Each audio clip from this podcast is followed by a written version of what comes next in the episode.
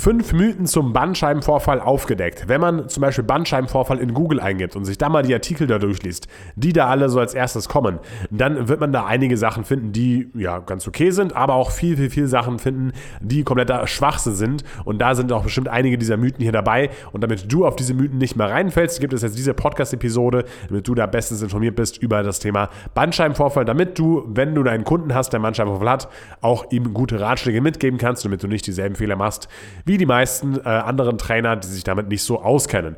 Also ganz kurz zur Wiederholung erstmal, was ist überhaupt ein Bandscheibenvorfall? Ein Bandscheibenvorfall ist eben folgendes. Und zwar haben wir dazwischen, zwischen den einzelnen Wirbeln, zwischen einzelnen Wirbelkörpern, haben wir Bandscheiben. Die haben eine Art, ja, die haben verschiedene Funktionen, ne? eine Art Dämpfungsfunktion zum Beispiel. Und die Bandscheibe besteht immer aus einem Galatkern, das ist sozusagen ein Kern innen drin, und einem Anulosus fibro fibrosus. Ja? Das ist der Faserring außenrum um die Bandscheibe heraus. Und es kann kann eben sein, dass diese Bandscheibe degeneriert, das heißt, dass dieser Anulosus fibrosus, dass, dass dieser Faserring nicht mehr so stabil ist. Ja? Der, wird ein bisschen poröser, ein bisschen rissiger und dann kann es eben sein, dass dieser Galatkern aus diesem ähm, äh, Faserring austritt und dann auf einen Nerv drückt, dann noch zusätzlich eine Entzündung vorhanden ist und dann spürt man Schmerzen bei einem Bandscheibenvorfall. Das ist schon äh, gleich ein bisschen ein erster Mythos vorweggenommen, denn das muss alles gegeben sein, damit man überhaupt Schmerzen spürt. Ja? Also der Galatkern muss austreten, der muss auf einen Nerv drücken und da muss auch noch eine, eine, noch eine Entzündung vorhanden sein, aber dazu kommen wir später nochmal genauer. Und was passiert dann, wenn man eben einen Bandscheibenvorfall hat? Dann hat man eben einfach Schmerzen, vor allem im Beinbereich, ja, einseitige Beinschmerzen, Parästhesien, also so Ameisen laufen, kribbeln, jucken, äh, das, kann, das kann vorhanden sein. Und auch äh, einseitige Beinschmerzen sind vorhanden und teilweise sind auch die Schmerzen im Bein stärker als im Rücken aber natürlich jetzt nur bei einem Bandscheibenvorfall in der Lendenwirbelsäule. Wenn es sich um einen Bandscheibenvorfall in der, äh, in der Halswirbelsäule handelt, dann äh, sind es ähnliche Symptome im Bereich des Armes und der Schulter. Und jetzt, wo wir wissen, was ein Bandscheibenvorfall ungefähr ist, ja, auch ganz, ganz kurze Erklärung hier in zwei Minuten, da können wir uns eben jetzt die Mythen direkt anschauen. Und zwar Mythos Nummer eins: Ein Bandscheibenvorfall entsteht nur beim Heben mit runden Rücken. Manche meinen, okay, wenn ich jetzt irgendwie meinen Rücken, mein, mein, beim Heben meinen Rücken rund habe und dann was hochhebe, dann, entsteht der Bandscheibenvorfall und dann platzt die Bandscheibe und bam, es ist passiert, der Bandscheibenvorfall ist da. Aber das stimmt natürlich nicht so, äh, wie es sich jetzt gerade hier angehört hat. Denn äh, zu einem Bandscheibenvorfall gehören noch viel, viel, viel mehr Dinge. Und dazu möchte ich euch mal hier kurz die, äh, ein, ein, ein, Zitat vorlesen aus der Leitlinie von Bandscheibenvorfällen. Äh, Leitlinie, das sind einfach so, ähm, ja, Dokumente, die von äh, vielen, vielen Ärzten und Wissenschaftlern erstellt werden. Und das ist sozusagen eine Vorlage für andere Ärzte, die sich daran halten können, dann, was eben alles sehr wissenschaftlich fundiert ist. Und in dieser Leitlinie zum Thema Bandscheibenvorfall wird eben wie folgt geschrieben. Und zwar, Voraussetzung für das Auftreten eines Bandscheibenvorfalles ist eine schicksalshafte Bandscheibendegeneration mit Fissuren, also so Art Rissen, im Anulosus fibrosus, also im Faserring. Ja.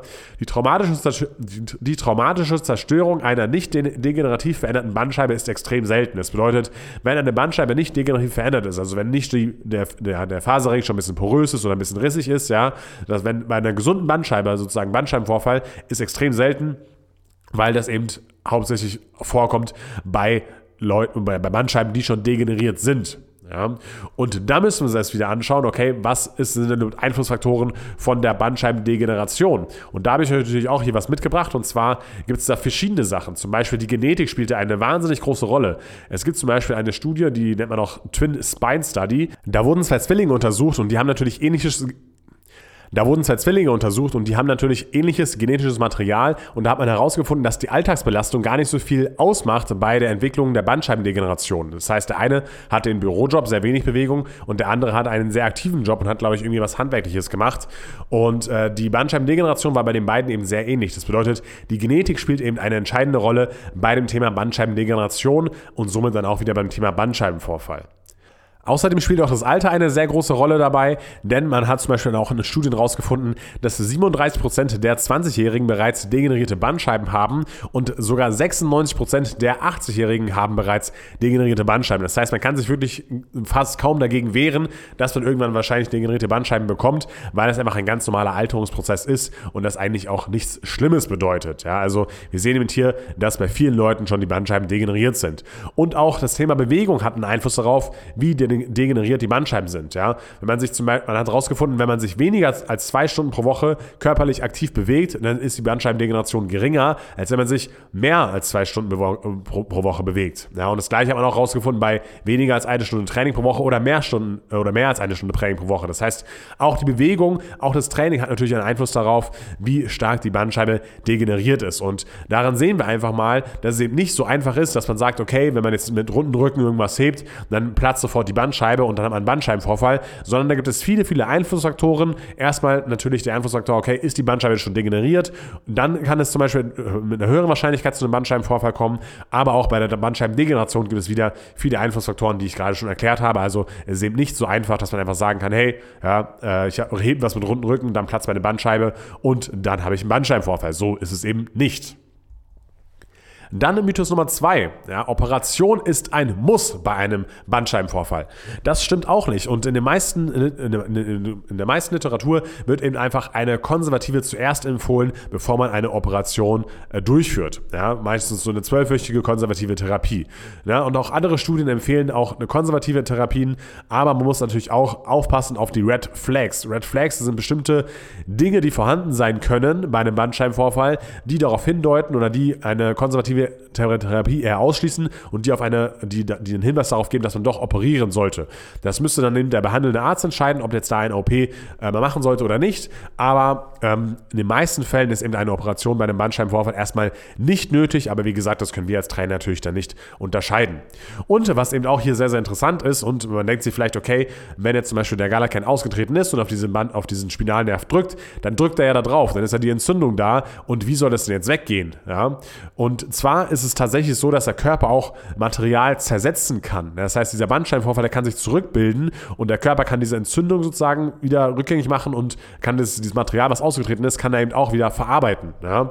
Und wir haben zum Beispiel eine Resorptionsrate von 66,6% an Bandscheibenvorfall. Ja, das heißt, in 66,6% der, der, Fälle resorbiert der Körper dieses ausgetretene Material. Ja, und deswegen kann die konservative Behandlung, eben zum Beispiel in Physiotherapie, eben die erste Wahl für die Behandlung darstellen.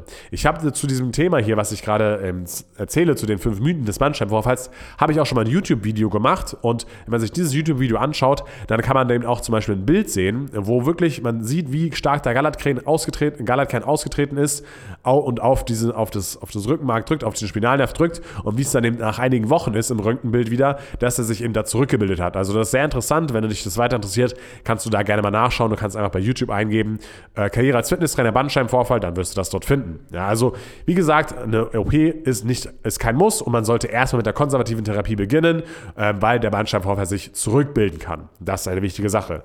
Dann Mythos Nummer drei. Der Bandscheibenvorfall löst immer Schmerzen aus. Das hatten wir vorhin auch schon kurz angesprochen, ja. Aber es gibt eben sehr viele asymptomatische Bandscheibenvorfälle. Das heißt, Bandscheibenvorfälle, wo der Betroffene gar keine Schmerzen spürt. Wieder kurzes Beispiel an einer Studie. Es gab eine Studie mit 3110 asymptomatischen Personen, also Personen, die keine Schmerzen haben. Und da war mindestens eine Bandscheibenvorwölbung vorhanden bei 29% der 20-Jährigen und bei 43% der 80-Jährigen. Ja, das heißt, man sieht eben hier, dass die teilweise ja, Bandscheibenvorwölbungen, aber auch teilweise Bandscheibenvorfälle haben, aber die davon gar nichts spüren, weil eben sie nicht auf den Spinalnerv drücken, der Bandscheibenvorfall, und weil dort auch keine, Entzündet, äh, keine Entzündung vorhanden ist, weil das sind immer die zwei Faktoren, die gegeben sein müssen, damit man dort auch wirklich Schmerzen verspürt. Ähm, eine andere Studie hat zum Beispiel auch noch gezeigt, dass es bei 1211 asymptomatischen Personen im Alter von 20 bis 70 Jahren mindestens 87 Prozent eine Bandscheibenvorwölbung hatten. Also man sieht auch wieder hier, ja, eine Bandscheibenvorwölbung oder ein Bandscheibenvorfall kann auch einfach was Normales sein, wo man gar keine Schmerzen registriert. Und ähm, ja, es muss eben nicht sein, dass da immer Schmerzen vorhanden sind. Mythos Nummer 4 lautet viel schonen nach einem Bandscheibenvorfall.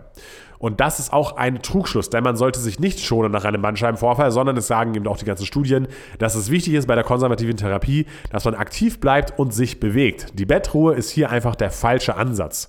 Zum Beispiel gab es hier, hier eine Studie, die empfiehlt zum Beispiel folgendes: ja, Bis sechs Wochen nach einem Bandscheibenvorfall sollte man aktiv bleiben oder Übungen durchführen, ja, zum Beispiel auch in Kombination natürlich mit Physiotherapie, mit dem Physiotherapeuten.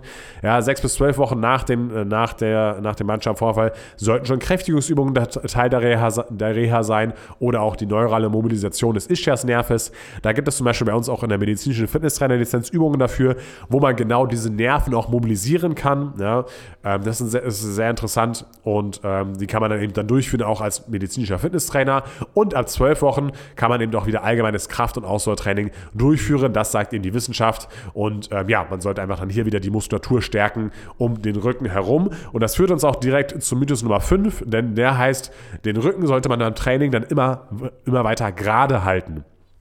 Und hier ist es so, dass einfach allgemeines Krafttraining empfohlen wird, ja, und man und es empfohlen wird, dass man diese atrophierte, also diese abgebaute Muskulatur wieder aufbaut, beziehungsweise dass man einfach verhindert, dass man sich wenig bewegt und dadurch weniger Muskulatur hat.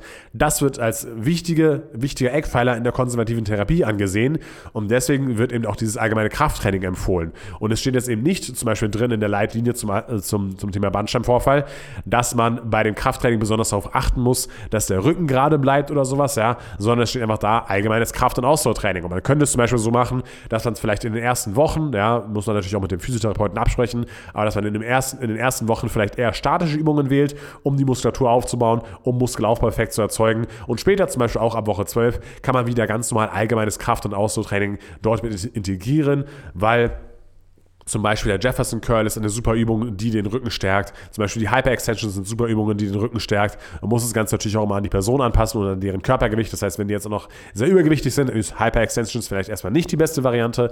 Aber wir können auf jeden Fall den Rückenstrecker dynamisch trainieren und den Rücken einrunden und wieder aufrichten und somit den Rückenstrecker trainieren. Ja? Also dynamisches Krafttraining ist auf keinen Fall gefährlich nach einem Bandscheibenvorfall. Vor allem, wenn man eben ein paar Wochen erstmal abwartet. Das wäre so meine Empfehlung, die ich da rausgeben würde. Aber man muss natürlich dann das dann natürlich immer äh, von Fall zu Fall direkt unterscheiden.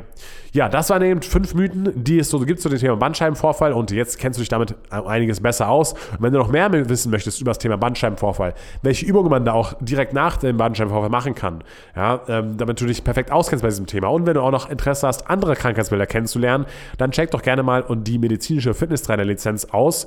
Dort lernst du nämlich alles zu den wichtigsten 33 häufigsten Beschwerden und Krankheitsbildern, die dir im Fitnessstudio als Fitnesstrainer so begegnen werden und meiner Meinung nach muss die eigentlich jeder Fitnesstrainer machen, weil man einfach gut und angemessen auf diese Situation reagieren muss, wenn jemand ein Kunde kommt und eben diese Probleme hat. Ja, das heißt, du wirst auf jeden Fall diese Kunden haben. Ja, das, das steht schon mal fest, kann ich dir versichern. Ja, jeder Zweite, der reinkommt, hat irgendwie Schmerzen oder Probleme oder sowas. Und dann solltest du dich damit auskennen und solltest du genau wissen, was du mit diesen Leuten machen kannst und was nicht.